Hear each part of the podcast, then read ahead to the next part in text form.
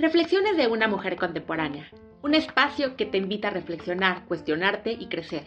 Una pausa para profundizar en los temas que ocurren en el día a día. Además, en este podcast encontrarás especialistas que nos compartirán sus conocimientos para que juntos podamos aprender en este camino. Soy Dayana Rodríguez y me encantará compartirte sobre aquello que voy reflexionando y descubriendo de la vida. Acompáñame. Hola, hola reflexivos, ¿cómo están? Estoy muy contenta de estar una semana más aquí con ustedes compartiendo un nuevo episodio. Muchas gracias a todas las personitas que participaron en la encuesta de Instagram para elegir el tema. Yo sé que siempre lo digo, pero en serio, de verdad, me encanta cuando son ustedes quien lo elige, porque me hace sentir como que estamos más cercanos. Además, recuerda que este es tu espacio. Entonces, cuando tú eliges el tema, siento que estás tú aquí sentado aquí conmigo y que estamos grabando juntas. El día de hoy, como ya saben muchos, y a los que no sepan, es un tema súper interesante que es el autosabotaje. Y les quiero presentar a una invitada muy, muy, muy especial. Es una amiga que conozco desde hace muchos años, pero bueno, pues por cuestiones del destino nos hemos eh, dejado de ver. Estudiamos juntos la secundaria y la prepa. Es una psicóloga muy, muy, muy profesional. Yo se la recomiendo muchísimo. Además da terapia en línea. Es psicóloga con una maestría en psicoterapia psicoanalítica. Y bueno, como les decía, es muy profesional, así que se la súper, súper recomiendo. Ella se llama Aribet San Martí y se las presento. Bienvenida, Aribet, ¿cómo estás? Hola Dayana, qué gusto saludarte y qué gusto saludarlos a los que nos escuchan. Y bueno, esperemos que, que lo que platicamos nosotras aquí hoy pues sea como como de apoyo, como de espacio para pensar y reflexionar precisamente sobre algunos, algunas cuestiones que nos pasan y, bueno, no dejarlas por ahí como, como que me pasó y ya, ¿no? Sino como pensar un poco cómo estamos implicados en eso que nos pasa, ¿no? No es lo mismo ir por ahí como sin detenernos un poquito, que, que bueno, de pronto tomarnos estos espacios para enriquecernos un poco más en nuestra vida íntima. Ay, qué bonita, qué bonita introducción, Ari. Muchas gracias por eso. Ari, si te parece, como es un tema bien interesante, la verdad es que quiero aprovechar el, el 100% del tiempo que tenemos aquí. Entonces, si te parece, arrancamos ya directamente con el tema. Vale. Mira, lo interesante es lo que la palabra autosabotaje, ¿no? O sea, es como si se, la misma palabra nos dijera que hay algo en nosotros que, que nos pone el pie, como si hace cuenta que hubiera dos, dos personas habitando en uno, como que nosotros por ahí no somos completamente uno, como si estuviéramos un poco divididos, ¿sí? A veces entre lo que deseamos y lo que queremos, a veces lo que deseamos y lo que nos conviene no coincide, ¿no es cierto? O a veces lo que queremos no coincide con lo que nos conviene. Entonces, por ahí el autosabotaje es como un sabotaje, pero auto, ¿no? Es como las dos, dos partes, un enemigo y un amigo, ¿no? Que habita en nosotros mismos. Esto es, eh, por ejemplo, notorio cuando haces alguna dieta. Ese es el ejemplo más típico, ¿no? Eh, por ahí uno mismo, por ejemplo, una Ari puede decidir hacer la dieta, eh, llevar el plan de alimentación, tal cual el, nutriólogo nos lo dice, la rutina de ejercicio y demás, pero es la misma Ari que frente a unos taquitos, frente a un pastel, frente a una, no sé, ¿sale? Frente a una pizza, es la misma, la misma persona que un día antes o dos o una semana antes eligió una cosa, es la misma que va a elegir lo otro, que va a elegir comerse la pizza, darse el antojito, ¿sabes? Es la misma persona como como si estuviera un poco dividida y eso eso no es algo raro, mira. Primero valdría la pena que nosotros entendiéramos cómo funciona nuestro mundo interno. Okay. Por ahí no somos, eh, y hay que tomar en cuenta que no somos seres completamente integrados, que no somos eh, seres que se puedan definir por la lógica y por la coherencia. Si no, no seríamos seres humanos, la psicología, el psicoanálisis, la psiquiatría no existirían. Si nosotros fuéramos una cosa lógica y, bueno, que es coherente, vamos, no existiría eh, eh, disciplinas como la mía, por ejemplo, ¿no? Porque bueno, el ser humano es todo o puede ser cualquier cosa menos coherente. ¿Por qué? Bueno, porque resulta que, la forma en la que funciona nuestro mundo interno es así, está dividido. ¿sí? Hay un inconsciente, por ejemplo, ¿no? y hay un consciente. Vamos a pensar que en el inconsciente están aquellas emociones y aquellas pulsiones grandes, dos grandes pulsiones, pulsión de vida, pulsión de muerte, no porque sea muerte es terrorífico, ¿no? Pero vamos, hay un inconsciente que está por ahí en dos, o sea, en dos grandes pulsiones.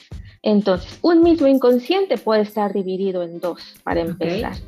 Y luego, nuestra persona está dividida en un consciente bueno, el consciente es todo esto que nosotros podemos platicar, decir, elegir, decidir. Ya no voy a ver a mi ex más porque es un terrible. Tremendo. sí, ¿no? O sea, no me conviene, pero de pronto hay un inconsciente que no sé cómo le hice, pero acabo de jurar que no le voy a mandar mensaje y no me di cuenta que ya ya le envía el mensaje. O sea, como en un momento de impulsividad, como en un momento de arrebato que no es muy consciente. Entonces vamos a tomar en cuenta que por ahí tenemos este, esta discordancia y esta división integrada. Nacemos con ella, pues. Ok. Entonces, por ahí vamos nosotros a tener que ir reflexionando un poco más nuestras acciones, nuestras nuestros impulsos, nuestras ganas, porque no son siempre lo que parece, ¿sabes? Es decir, casi siempre tenemos un conflicto. ¿Por qué? Porque este inconsciente funciona con lo que llamamos deseos por ahí eh, atravesados o, que velan un poco las pulsiones, que, que para ser un poquito clara, las pulsiones son un poquito como los instintos, pero como somos seres humanos que hablan, verbalizan, ya no somos tan biológicos y animales como, como el resto de nuestros compañeros animales, ¿no? Somos un poquito diferentes en ese sentido. Y bueno, como tenemos esa cualidad que hablamos, nuestros instintos también están como transformados por el lenguaje o por esa capacidad de comunicar, de lenguaje más bien, ¿no? Y al tener esa particularidad son pulsiones. ¿A qué me refiero? Mira, un, de pronto un animal no se debate si tiene hambre, si por ahí engorda o si tiene ansiedad. Él, bueno, puede tener ansiedad, pero si tiene hambre, come. Claro. ¿No? Nosotros no. Nosotros podemos comer o tener la sensación de hambre por ansiedad y no por una necesidad biológica. O podemos, el animal por ahí tiene sueño y duerme, nosotros podemos tener mucho sueño y no poder conciliar el sueño, ¿no? Entonces, ya no actuamos por, estamos, ya no estamos tan sujetos al instinto. Entonces, en ese sentido, hay un conflicto también o se generan conflictos donde, bueno, frente a la comida puedo desarrollar un tipo de relación conflictiva o frente al deseo mismo también. Y aquí aparece algo que vamos a llamar actos fallidos, que es una de las principales, creo yo, razones por las cuales nos autosaboteamos. O bueno, no, no, no es razón, más bien es como una forma de explicar o entender algunos autosabotajes. Te voy a poner en contexto. Mira, ¿qué es un acto fallido? Hace cuenta que es como un error o como una equivocación que tenemos, pero no, no está entendida ni responde a una falta de atención o a una falta de concentración, ni corresponde a una flojera, ¿no? Simplemente es un conflicto que no, no estamos nosotros siendo conscientes que existe. Un ejemplo, haz de cuenta, cuando te graduaste de la universidad, ¿no? Supongamos que, tenías tú que, que, defender la tesis o tenías tú que entregar tu tesis, es un, día muy importante, tú quieres hacerlo, estás contenta, muy nerviosa, pero vamos, quieres estar ahí porque para ti significa no simplemente entregar una tarea, sino es ya un paso. Claro. Donde dejas una etapa de estudiante donde hay un profesor que te guía y sales tú a, poner como la frente, como tu persona y como a vértelas un poco más por, por lo que eres, ¿no? Por ti misma, por ejemplo. Y bueno, el despertador no suena o no lo escuchaste, ¿no? o se te perdió la tesis, o se lo llevó tu perro pasan esas cuestiones que tú dices, ¿cómo es posible que si yo estaba tan preparada, si yo quería, ¿por cómo se me fue a olvidar el día? ¿Cómo me fui a confundir de día? ¿Cómo, cómo es posible que la entrevista de trabajo que vengo yo eh, buscando eh, se me olvida, no llego, me pierdo, ¿no? O sea, camino por ahí, digo, eh, conozco la ciudad, pero casualmente ¿no? Me pierdo, no doy. Bueno, esa es una forma de, entender lo que podemos nosotros ir llamando como autosabotaje, es como meterte el pie, ¿no? O sea, si yo ya voy para allá y yo ya quería eh, dar ese paso, ¿qué pasó? Bueno, seguramente hay una parte de ti, estas dos partes que tenemos dentro de uno, exacto, una parte, claro que estoy segura que quería genuinamente eh, dar ese paso. Pero quizás había otra que tenía miedo, ¿sí? Que por ahí se le complicaba o se le complicó justamente ese paso de crecimiento, ¿sí? O, o ese sentirse no capaz de cubrir consigo mismo las exigencias del mundo o de la vida o de la sociedad. Entonces hay una parte que dice, mejor no salgas de la carrera, mejor quédate como estudiante. Tu zona de confort, tranquilito, ¿no? Claro, exacto. Otra forma de autosabotaje a veces se disfraza de éxito. A ver, ¿a qué me refiero?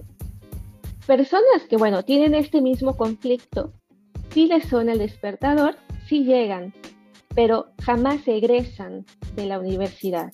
Por ejemplo, pueden egresar de la universidad, pero no abandonan su posición subjetiva como estudiante.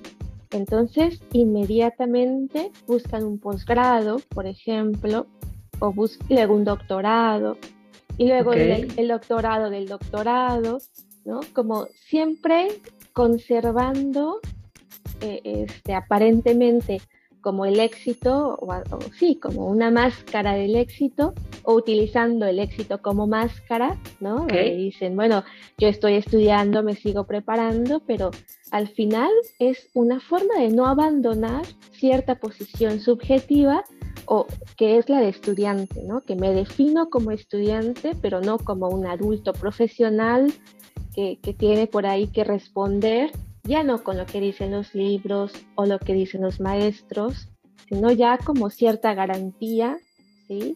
Este, en su persona, ¿no? Como, o, su persona como cierta garantía. Entonces, bueno, a veces pasa eso, ¿no es cierto? Ok.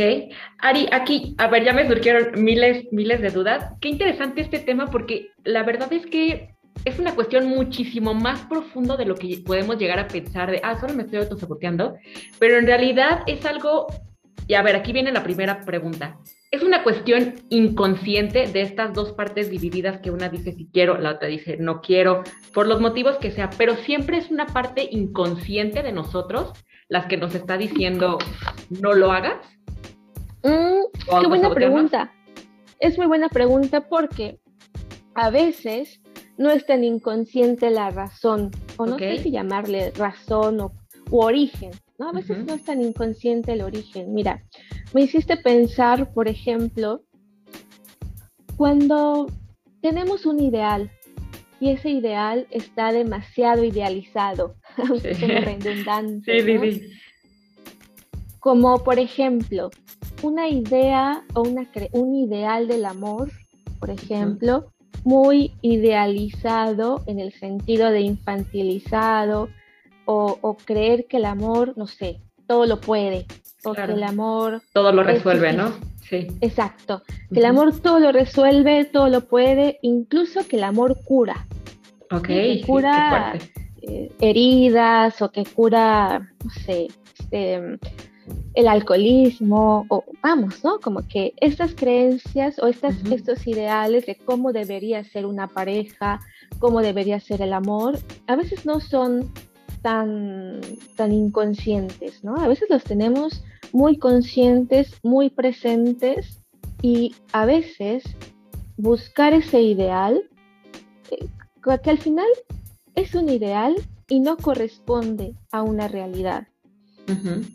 ¿Sabes? Entonces, finalmente nos vamos a lastimar en, ese, en esa búsqueda del ideal, ¿sí? en, creer que por ahí el amor todo lo resuelve y que con eso basta, y entonces lo económico, eh, lo, lo, lo, social, por ahí las diferencias personales, las algunas otras cuestiones con las que uno se topa en una relación que el amor no, no es suficiente. O que tú, aunque des un mil por ciento más del 100%, al final solamente va a representar un 50%. Porque el otro, la otra parte, corresponde y se juega en el terreno del otro. ¿sabes? Entonces, a veces eso nos lleva constantemente como a tropezarnos con, con esta búsqueda de esperar un amor incondicional, pero la realidad es otra, ¿no? Por ahí nos topamos que, aunque tú des mucho y puedas amar, el otro puede no responder igual. Claro. Estas creencias o estos ideales que no siempre son tan, tan desconocidos, exacto, no siempre son tan desconocidos. Para uno, a veces están nos hacen actuar, nuestros ideales nos hacen actuar con, con base a los ideales, pero el asunto es que la, la realidad es, a ver, te, te, te, pega como una pared, ¿no? Donde te, te sienta con un sentón de realidad y a veces no escuchar, ¿no? A la realidad cuando nos habla y empeñarnos en, en, cómo deben ser las cosas porque así las creemos duele mucho, ¿no? Causa mucho sufrimiento.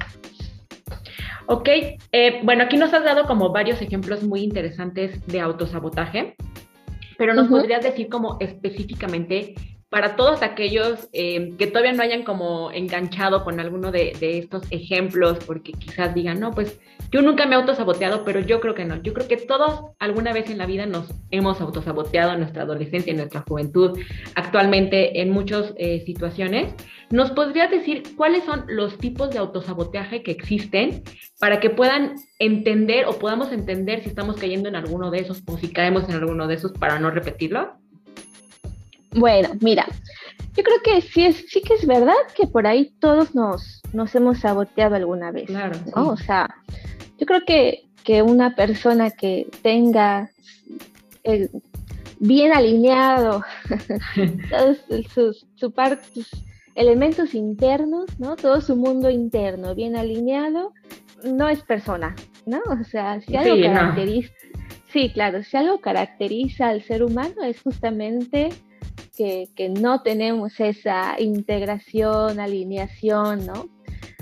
Pero por ahí, fíjate que Freud ya denominaba a un grupo de, personas que, él les llamó los que, los que fracasan al triunfar. Era, era como, bueno, él se daba cuenta, ¿no? Que había cierta cuestión o cierto fenómeno que ocurría cuando alguien obtenía lo que, lo que tanto deseaba o tanto había querido, más bien, que cuando por fin lo conseguía, algo pasaba, ¿no? A ver, perdía el interés. Es, este es un ejemplo quizás, ¿no? Por ahí hay, pasa, ¿no? Que alguien te interesa o una persona que se juega en esta dinámica se interesa por alguien, por ahí busca la relación, busca la persona y cuando por fin le hace caso, mm, ya no siente el sí, sí, sí. ¿No? Ya no siento el interés. O bueno, buscar un ascenso en el trabajo, ¿no? Buscarlo, trabajarlo, ser puntual, entregar, ¿no? Los proyectos, bueno, lo que se tenga que hacer. Y cuando por fin recibe ese, ese ascenso de trabajo, por ejemplo, mm, no, me empiezo a enfermar, ¿no? Me deprimo incluso. Ya no tengo el mismo interés, ¿no? Cuando por fin ya lo tengo, ah, ya, ya no está tan padre, como que ya sentimos un bajón, ¿no? Como algo. Bueno, algo así.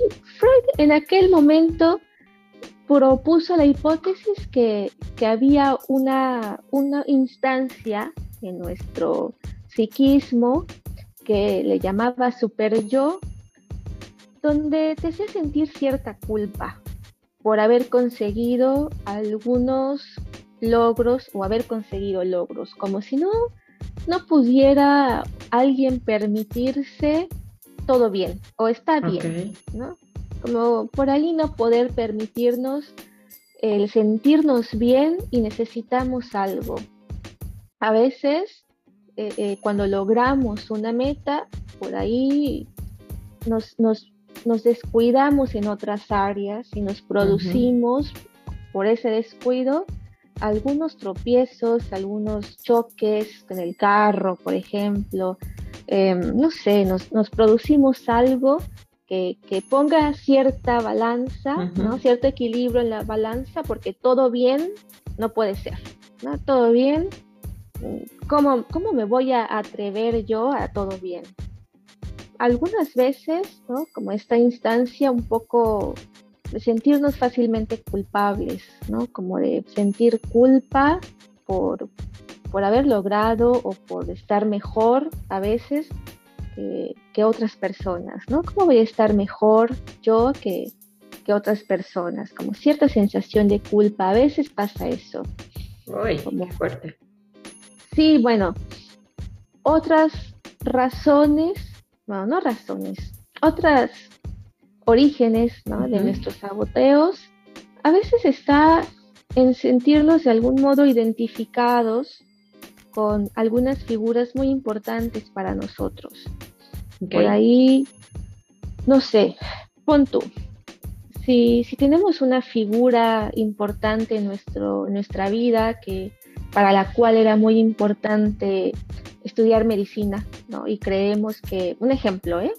O cualquier carrera, pero menciono medicina porque es como lo más común, ¿no? Como que, bueno, esta persona, ¿no? Estudiando esa carrera porque era lo que a su madre o a su padre o a su abuelo o a la abuela o a la tía, que, muy importantes para ellas, bueno, era, era motivo de orgullo, ¿no? cierta identificación con ideales o mandatos de familia, ¿no? Que bueno, finalmente escapan del deseo personal, ¿no? O sea, como cumplir deseos de alguien más y no los propios, es una forma de autosaboteo porque por ahí no, no se consigue cierta sensación de, estar, de ser, de ser genuino, ¿no? O ser espontáneo en su vida. Espontáneo no de, impulsivo, sino espontáneo de que nazca de ti. y tú ser único, ¿no? Sí, como, exacto, como que sientas como propia tu vida. Ok.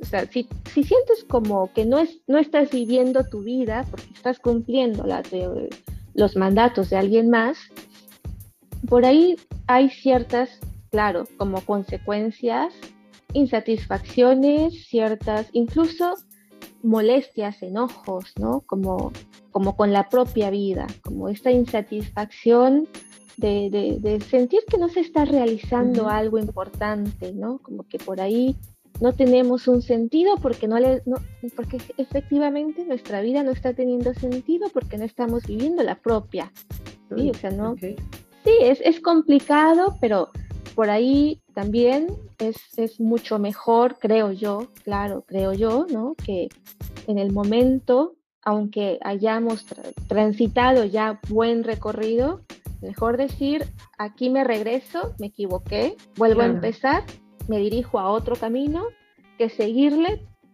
por, por no... Por tradición o así. Por tradición, exacto.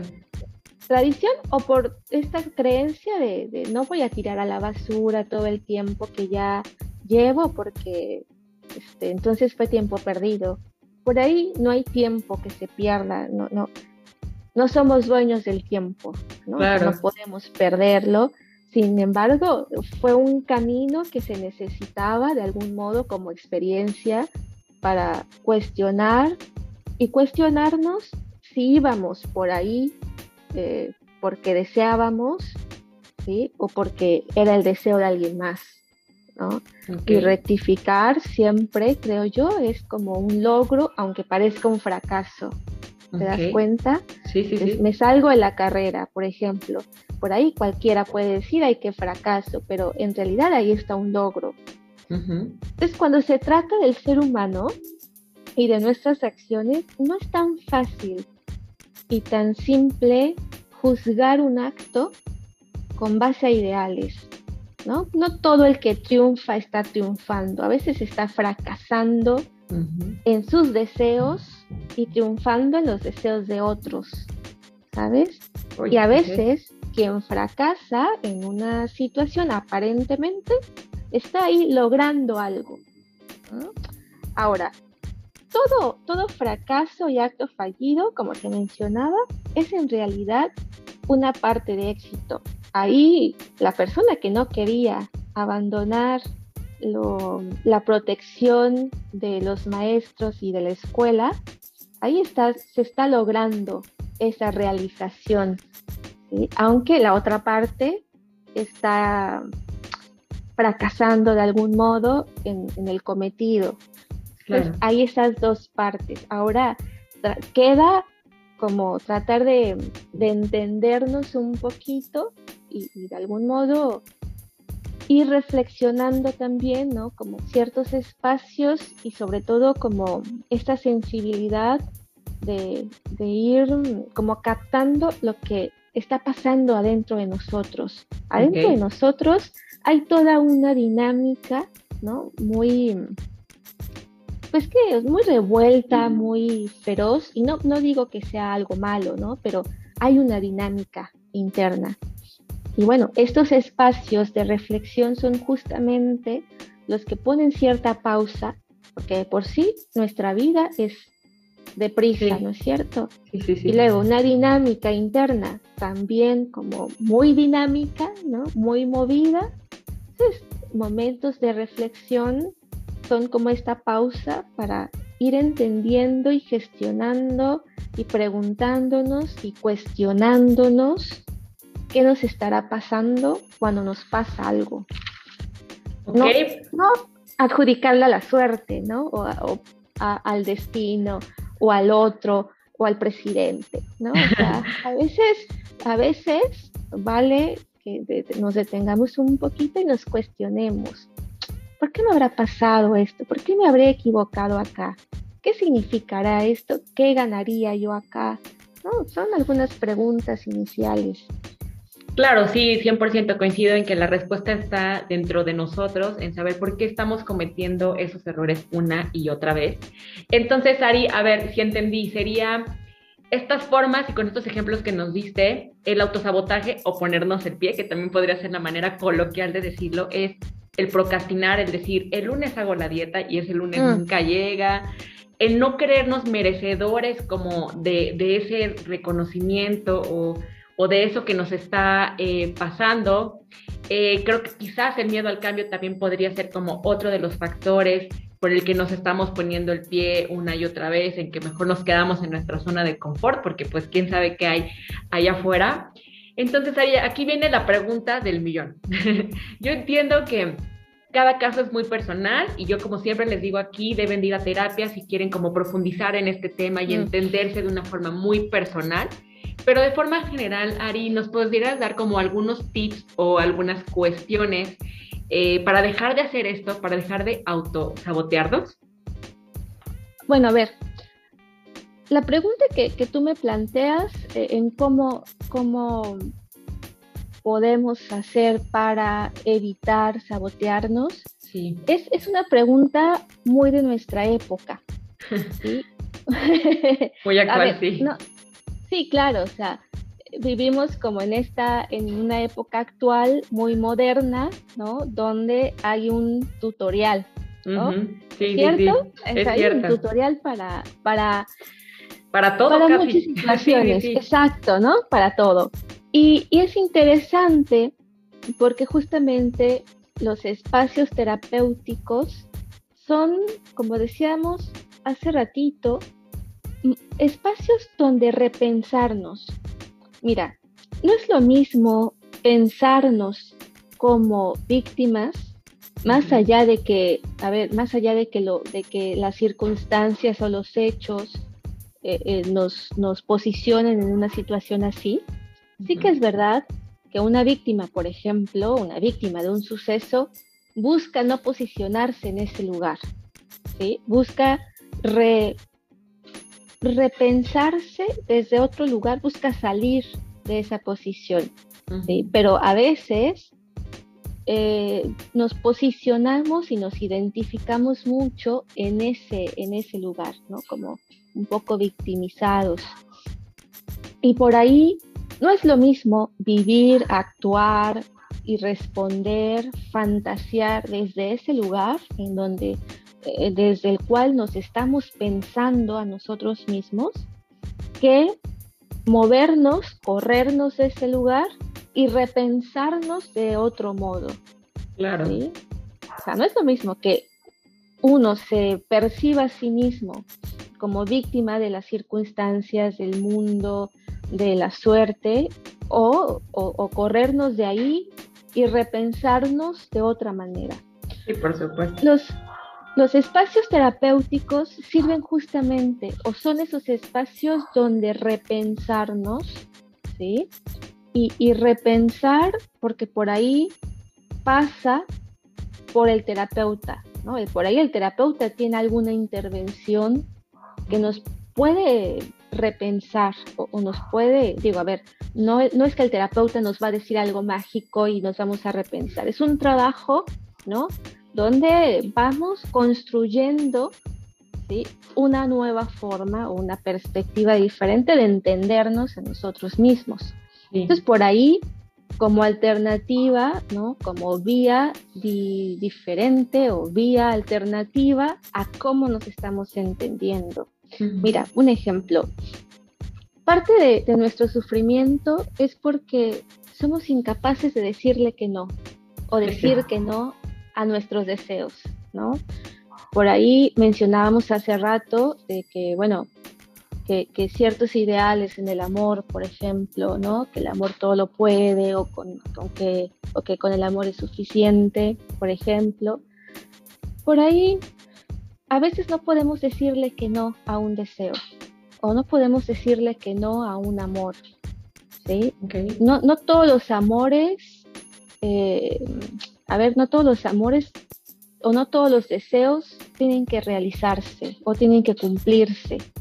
¿sí? A veces podemos decirle que no a nuestros deseos y esa es una de las principales causas, yo creo, de nuestro sufrimiento, porque no somos capaces por ahí de decir, bueno, estoy, a ver, enganchada o, me gusta mi ex, pero no, no quiero, ¿no? no todo amor solo porque ames justifica que tengas tú que avanzar en esa dirección. Sí, o que sea bueno para tu vida, ¿no? Quizás. Exacto. Entonces, yo creo que, estos espacios, ¿no? Donde podemos repensarnos como personas que, bueno, hablábamos de la comida, ¿no? O como una cierta incapacidad para decirle que no a, la comida, por ejemplo, ¿no? O, bueno, aquí tengo este, estas papas me las tengo que comer, ¿no? O sea, por ahí, ¿no? O tengo que ir a hacer, justificar que, no podemos decir que no, de algún modo, y, bueno, buscamos, como no puedo salirme de una relación, aunque sea tormentosa y dolorosa, porque no puedo decir que no a ciertos deseos, empezamos a justificar el por qué sí nos estamos quedando. Claro. No, me quedo porque me necesita, me quedo porque va a cambiar, me quedo porque lo voy a cambiar. Empezamos a justificar las razones o inventarnos las razones que justifiquen el por qué estoy ahí y no puedo irme, ¿sabes? Es parte de los espacios terapéuticos, son para, más allá de enriquecernos, a veces no, no solamente es lo que vamos ganando, sino también aprender a perder, ¿sí? Ir elaborando ciertas pérdidas y ciertos duelos, perder ciertos deseos, perder ciertos miedos. O sea, el espacio terapéutico, gran ganancia, paradójicamente, la ganancia empieza a sentirse cuando vamos aprendiendo a perder y no nos quedamos muy como enganchados con lo perdido o con esa parte de nosotros que, se iría en la pérdida.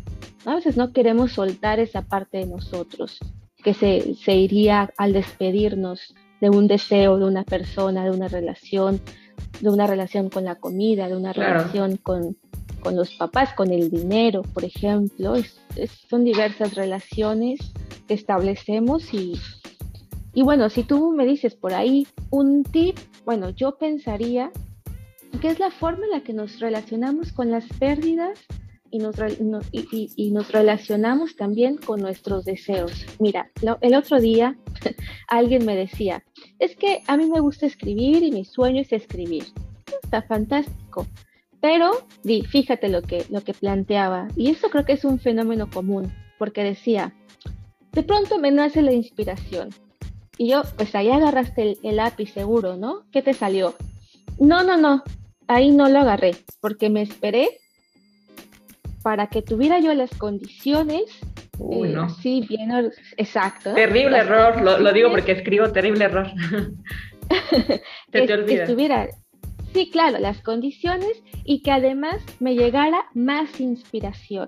Entonces me esperé buscando que me llegara más inspiración y me senté y no me salió nada. Dije, es que, mira, por ahí es eso, cuando tienes ganas, ahí se hace, ¿sabes?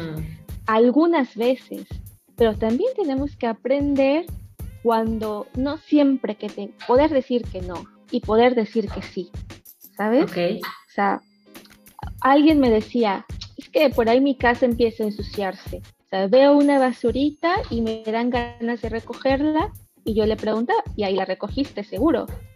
Yo pregunto de esta manera para remarcar la diferencia ¿no? que puede haber entre un deseo y lo que haces. No, ahí me senté. Dije, pensé, lo levanto más tarde, pero más tarde ya no me dieron ganas.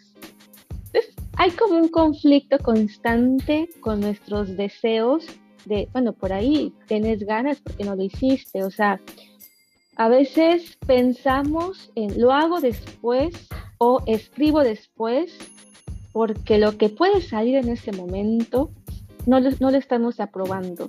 Queremos, por ejemplo, en el caso de la escritura, pensamos que en, en quien lo va a leer, lo que va a opinar y lo que van a decir. Entonces esperamos la supuesta, el supuesto momento adecuado para escribir la frase hermosa que va a impactar en el lector. Pero es, eso, eso no se puede prevenir de ese modo. Tú lo sabes, ¿no? o sea, a ti te sale algo y después, después causa un efecto. Pero no, no, no, se escribe para causar un efecto. Esa es una consecuencia. Eso viene después. Y, y el efecto a lo mejor es de un modo o es de otro, pero no del que tú te estás imaginando. Entonces, te das cuenta cómo hay ciertas relaciones con nuestros deseos y conflictos que nos estamos ahí como disputando constantemente. O sea, cuando tú tienes ganas de algo o se te ocurrió algo, como la canción de Caminante no hay camino, se hace camino, al andar. sí. ¿No? A veces ahí uno interviene y entonces se van modificando las condiciones para que para ir realizando algunos deseos. Pero al caminar se va abriendo esas condiciones. No esperar que las condiciones estén ya este, óptimas, ¿no? para mí. Exacto. Entonces, bueno, por ahí, si tienes ganas de algo, ahí lo haces. Pero a veces tienes, hay otros momentos, otros deseos en los que no valen la pena, ¿no? O sea, no todo, por ejemplo, una relación dolorosa, o sea, no porque ames es, la, es el justificante máximo por el cual tú tienes que ceder a ese deseo. A veces se puede decir que no y se puede decir que sí.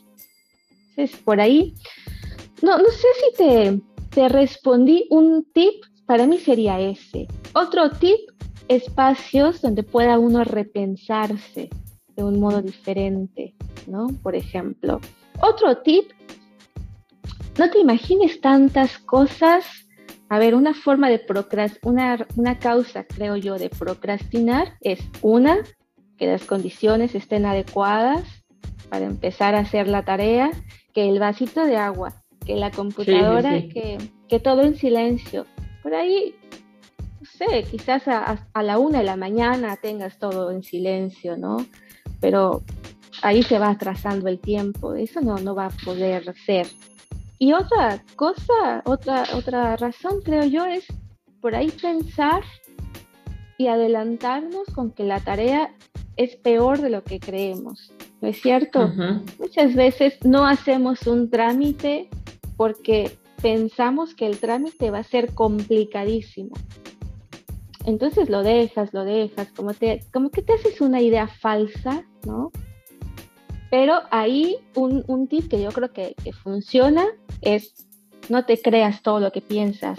A ver, no eres adivino, ¿no?